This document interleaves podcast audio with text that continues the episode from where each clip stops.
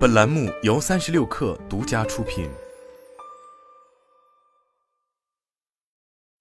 本文来自微信公众号“三亿生活”。熟知《三国演义》的朋友会知道，在奠定曹操霸业的官渡之战中，被弃袁绍投了曹操的许攸，无疑是扭转这一战局的关键。而在如今埃隆·马斯克与推特围绕收购案的对垒中，也出现了一位许攸式的人物。目前，就在马斯克与推特双方为十月中旬的庭审做准备时，推特前安全主管、传奇黑客 Peter Zatko 站出来当了吹哨人。近日，Peter Zatko 向美国监管机构提交举报信，直指马斯克和推特关于收购仪式的核心分歧——虚假账户问题。这位在今年年初离职的前推特安全主管表示，推特方面根本就不知道虚假账号的真正数量。并明确指控推特上虚假账户的真实数量可能明显高于其所声称的数字。受此消息影响，推特的股价当天大跌百分之七点三，更是逼得 CEO 发出内部全员信来稳定军心。有一说一，Peter Zacko 的这一指控显然是非常致命的，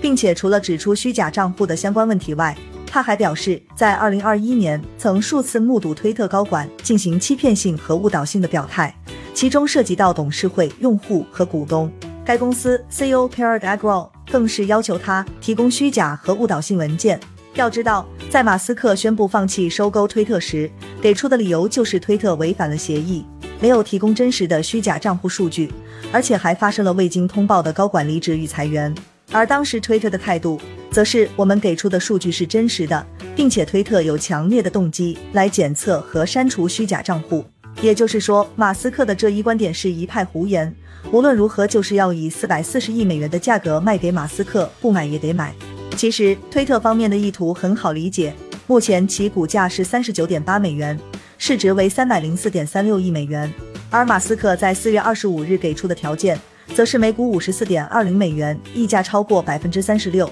这对于推特的股东来说，可是一大笔钱。目前双方的分歧就在于虚假或垃圾邮件账户的信息是推特业务和财务业绩的基础，但马斯克和推特对于这一具体数字有着几乎不可弥合的分歧。在马斯克看来，他坚信虚假账户的占比达到了推特用户的百分之二十甚至更多。但自二零一九年以来，推特已连续十一个季度在向美国证券交易委员会提交的文件中声称，每个季度可盈利的日活跃用户中，虚假用户占比为百分之五。百分之五与百分之二十有着四倍的差异，也难怪马斯克不愿意继续收购了。但问题是，推特作为这一平台的运营方，显然是自家知是自家知，在收集用户数据上的能力肯定要远超马斯克方面。然而，在 Peter Zatko 此次站出来之前，美国法律界人士普遍不太看好马斯克能从收购推特的交易中全身而退，并认为，要想达到这个目的，马斯克需要证明虚假账户的真实数量。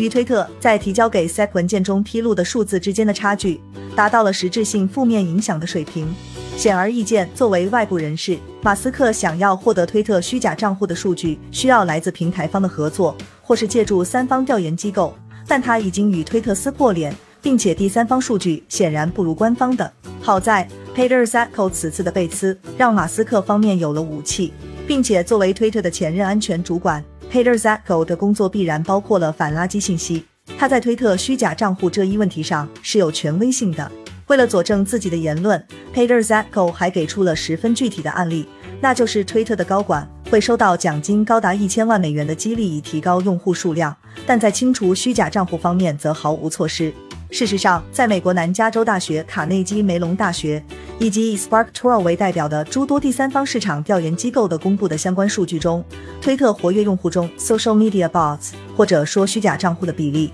几乎从未低于百分之十。其实，无论推特还是其他平台，并没有动机去检查虚假账户，因为如果准确的统计结果被公布，势必将损害公司的形象和估值市值。之所以说统计虚假账户只有负面影响，则互联网行业潜规则所导致的必然结果，由于其轻资产的特质，在估值过程中，用户规模无疑是个非常关键的指标，以至于在用户数量中掺水已经成为了互联网行业心照不宣的潜规则。而这一点，互联网厂商和投资机构自然也都心知肚明。准确的说，虚假账户在互联网厂商眼中处于灰色地带，并且是有一定负面影响的。但虚假账号对于这些企业来说却是利大于弊。毕竟，虚假账号一旦成了规模，就可以通过挖掘受众情感偏见，并筛选锁定最易受影响的受众来扰乱传播链条，使得舆论的后真相、信息茧房、回声式效应、群体极化等在人为操控下变得更为突出，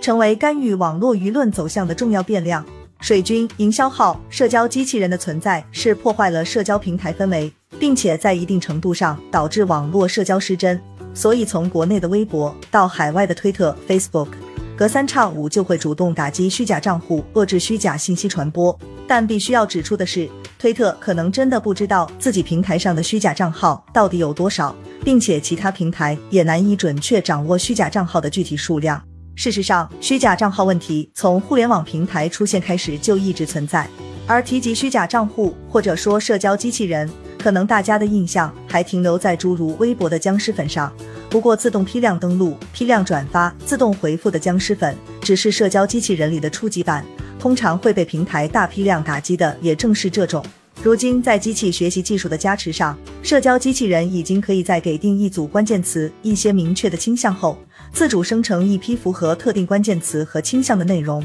不仅如此，如今更高端的社交机器人还能够成为意见领袖。例如，在二零二零年上半年，卡内基梅隆大学研究人员收集了推特上超过两亿条讨论疫情的推文后，发现，在最具影响力的五十个转发相关内容的账号中，有百分之八十二是机器人，并且在前一千名转发者中，百分之六十二是机器人。所以，只要算法足够出色。社交机器人伪装的虚假账户就可以相互配合，以转发的形式助推其发育，使得培养出一个机器人大 V 并不是件太难的事情。现在的情况是在人工智能的加持下，围绕虚假账户的对抗烈度已大幅升级。但问题是，互联网厂商不可能将每一个用户都视为虚假账户，并且反虚假账户依赖于账户的活动信息检测，也存在一定的滞后性。简单来说，就是在现有的技术条件下。需要先有虚假账号，推特才能分析并解决问题，而后者也始终处于被动防御的状态。